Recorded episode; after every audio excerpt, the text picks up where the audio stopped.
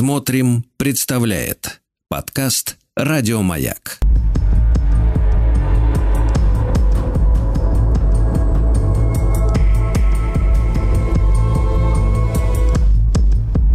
Холодные игры. Дорогие друзья, наш э, цикл, посвященный э, истории холодной войны между Западом и Востоком, называется он «Холодные игры». Естественно, с нами Евгений Юрьевич Спицын, историк-публицист. Э, вновь наша встреча. Евгений Юрьевич, доброе утро. Рад да, да, здравствуйте. Тоже да. рад вас Евгений Юрьевич, итак, мы, да, мы же с вами в конце 40-х годов э, произошла, как мы говорили, да, блокада западного Берлина, ну, блокада Берлина, затем мы ее сняли, и, но все острее становился вопрос о том, что, ну, нужно как-то вот нашу оккупационную зону обустраивать в виде государства, правильно? Да, мы действительно остановились в прошлый раз на берлинском кризисе 48-49 годов, а, как раз вот на тех оценках, которые давались в историографии, я закончил тот эфир на том, что вот среди этих многочисленных оценок, на мой взгляд, наиболее адекватно содержится в мемуарах генерала армии Грибкова, который утверждал, что вот к организации этого воздушного моста который продолжался чуть ли не целый год, было привлечено 57 тысяч военнослужащих союзных войск, ну, главным образом, понятно, американских, британских. Дальше 405 американских и 170 британских самолетов, которые суммарно совершили более 277 тысяч самолета вылетов. И в Берлин по этому воздушному а, мосту было доставлено более 2 миллионов 350 тысяч тонн э, грузов. И вот э, этим фактом американцы, естественно, чрезвычайно гордились, сделали ему колоссальное паблик-сити, ну и т.д. и т.п. Но при этом я хочу сказать, что это, конечно, была скорее пиар-акция, чем констатация а, того, что только американцы и британцы спасли, дескать, жителей Западного Берлина от голодной смерти. В свое время выходила статья профессора Беспалова «Блокада Берлина и продовольственный вопрос. Забытые аспекты». Так вот, он там а, с документами на руках доказал только, что только в августе-сентябре 1948 года, то есть всего за два месяца, по прямому указанию маршала Соколовского, начальник берлинского гарнизона генерал-майор Котиков организовал поставку в Западный Берлин – около 850 тысяч тонн продовольственных грузов, что на тот момент почти э, в два раза превышало все то, что западные партнеры смогли поставить за аналогичный период э, по воздушному мосту. То есть не надо преувеличивать э, эффективность, что ли, э, вот этого воздушного моста который американцы столь яро распиарили. При этом я замечу, что а, когда берлинский кризис был в самом разгаре, а, то тогдашний министр обороны США Форестел по личному указанию Трумана отдал приказ перебросить на территорию Великобритании две группы стратегических бомбардировщиков в составе 90 самолетов Б-29, которые способны были нести ядерное оружие на борту. Но, а, как я уже говорил в прошлый раз, через месяц была проведена а, штабная игра Педрон, а, где сами американцы и британцы воочию убедились в том, что выиграть войну против СССР даже при наличии ядерного оружия они не смогут. Ну и вот это вот обстоятельство вынудило как раз Вашингтон э, пересмотреть свою прежнюю политику в отношении э, не только западного Берлина, но и всей Германии. То есть они вынуждены были пойти в некоторых вопросах на попятную. Ну и чтобы не растекаться по древу, скажем о том, что советское политическое руководство тоже искало разные пути выхода из этого кризиса. Оно даже пошло на предложение подписать совместный меморандум. Сталин встречался с послами трех великих держав. Они давали ему заверение, что такой меморандум будет подписан. Его действительно подписали. Там прежде всего вопрос касался как раз э, вот этой самой сепаратной денежной реформы. Но, как всегда, наши партнеры э, не выполнили условия этого меморандума. Ну а уже к в начале мая начались секретные переговоры постоянных представителей ООН, а, значит, от Советского Союза это Яков Александрович Малик, а от США это Орен Остин. И, значит, там а, была достигнута договоренность отказаться от любых блокадных действий, и таким образом берлинский кризис, первый берлинский кризис, подошел к своему логическому концу. И вот здесь на повестку дня действительно встал вопрос о конституировании двух германских государств.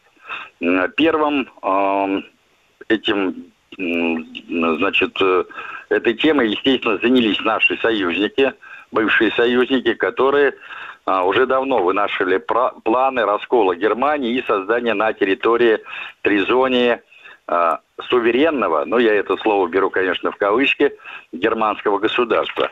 Мы уже в прошлый раз говорили о том, что этот процесс, он шел как бы в несколько этапов. При этом надо заметить, что внутри самой германской политической элиты а, существовали разные группировки, которые по-разному видели будущее Германии. Ну, например, Конрад Аденауэр, небезызвестный германский философ и политик Карл Ясперс, они стали ориентироваться на идеи объединенной Европы а, и включение, значит, Тризонии как раз вот общий европейский процесс. А другие политики, в частности, небезызвестный Фриц Тиссон, это один из крупнейших промышленников Западной Германии, носился тогда с идеей возрождения так называемого рейнского сепаратизма. То, чего панически боялись э, не только британцы и американцы, но и французы. А, но как бы то ни было, уже в конце июня 1947 года, то есть еще до первого берлинского кризиса, во Франкфурте на Майне был учрежден экономический совет – который стал прообразом нового германского парламента. Затем, как я уже говорил, состоялось совещание военных губернаторов всех западных оккупационных зон.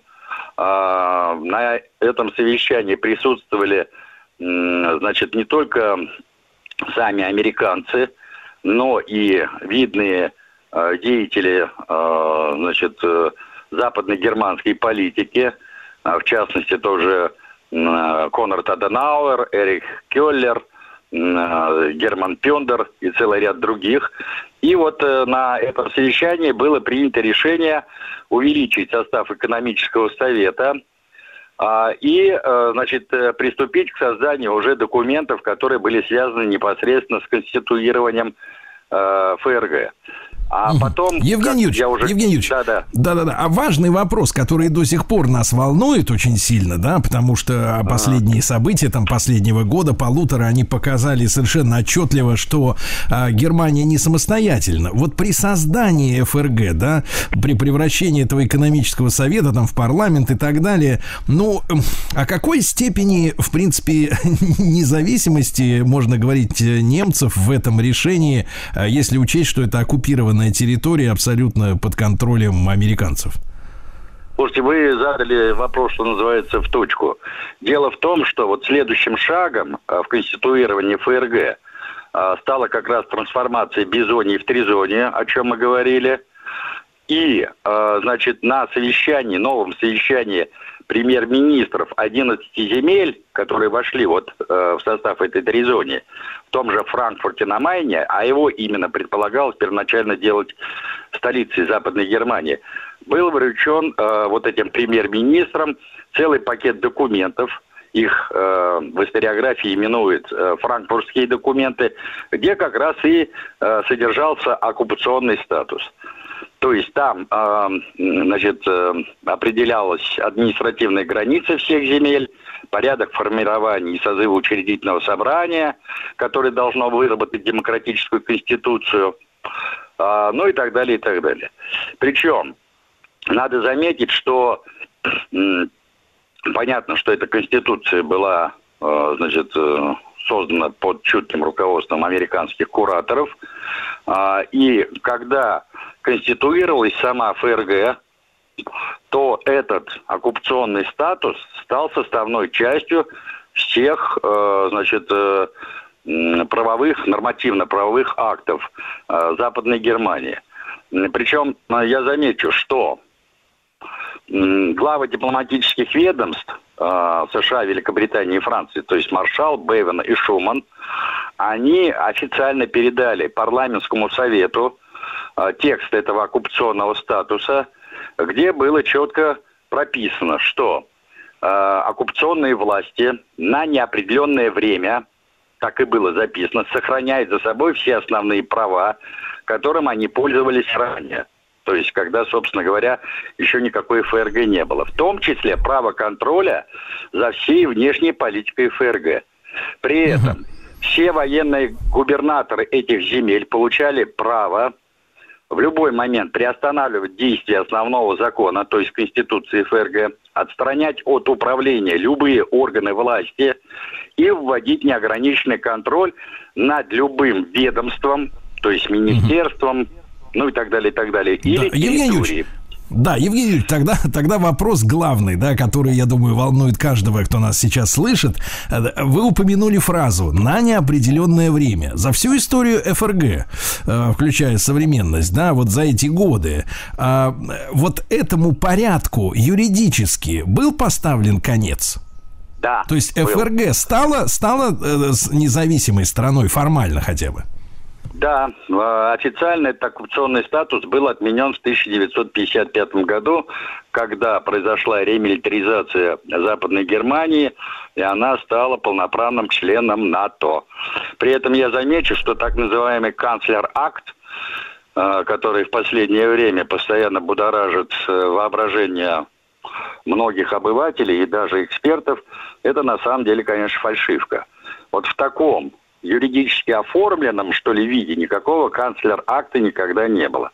Но то, что британцы и американцы а, принимали самое активное участие в фактическом управлении Западной Германии, особенно первые 10 лет после окончания войны, то, что они, ну, мягко говоря, направляли германских политиков – и прежде да, всего, и, конечно... И давайте скажем так, Евгений Юрьевич, и растили будущую элиту, естественно, тоже, которая э, действует по их лекалам. Евгений Юрьевич Спицын в цикле «Холодные игры».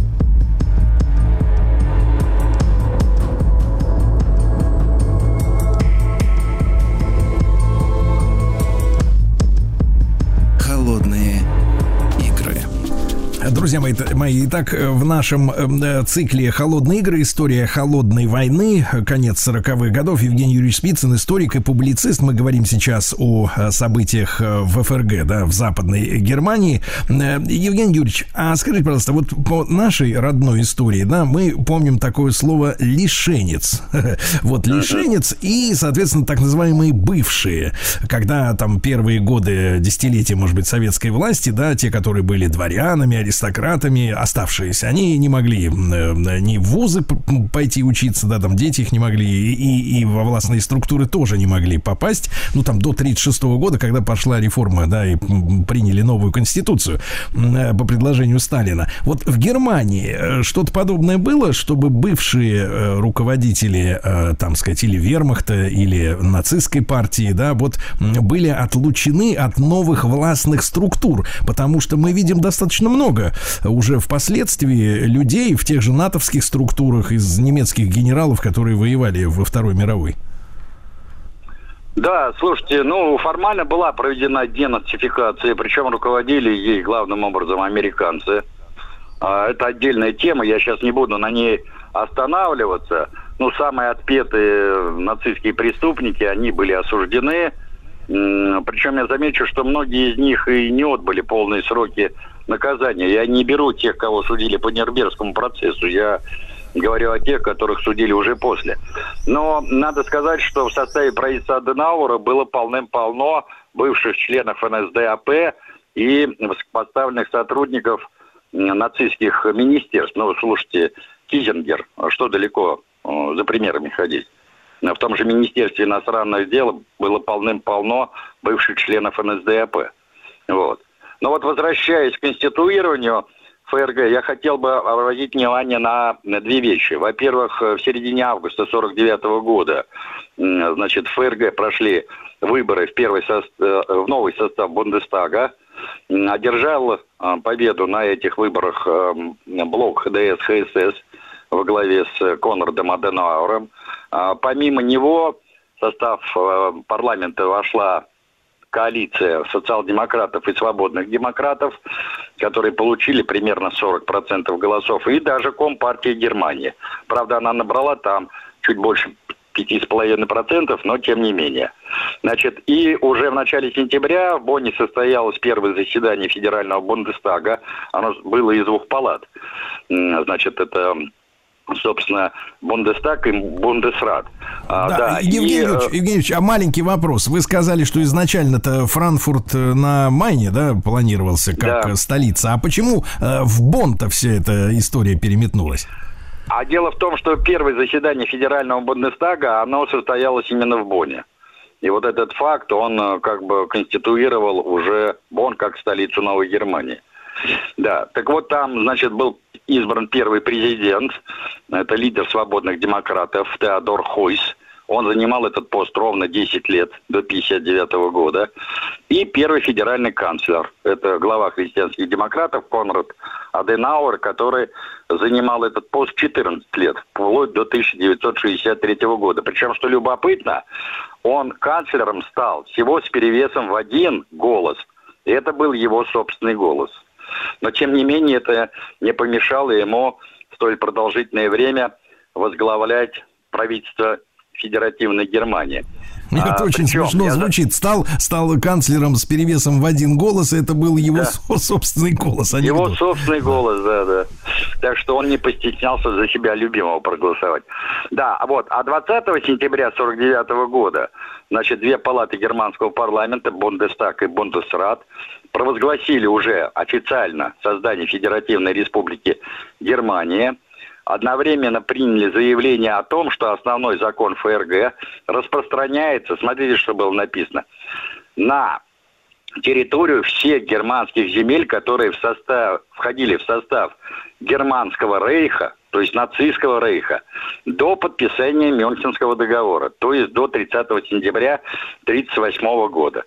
Ну и тогда же, как я уже говорил, вступил в силу и оккупационный статус ФРГ, а Верховная союзническая комиссия официально приступила к исполнению своих полномочий. Теперь то, что касается советской зоны оккупации. Я уже сто раз говорил, что Сталин с мая... Будьте здоровы. С мая, да, извините. Ничего. С мая 45 -го года последовательно и настойчиво выступал за создание единой нейтральной Германии. Но когда уже наши бывшие союзники окончательно поставили крест, крест на этом, то советская сторона вынуждена была активизировать процесс создания второго германского государства. И уже в марте 1949 года советская военная администрация при активной поддержке СЕПГ, это Объединенная социал а, Объединенная социалистическая единая партия Германии организовала и провела в Восточном Берлине второй немецкий народный конгресс. Там был избран немецкий народный совет в составе 400 человек. Именно ему было поручено разработать проект Конституции Германской Демократической Республики. А, причем надо заметить, что они работали очень быстро и оперативно, буквально через две недели.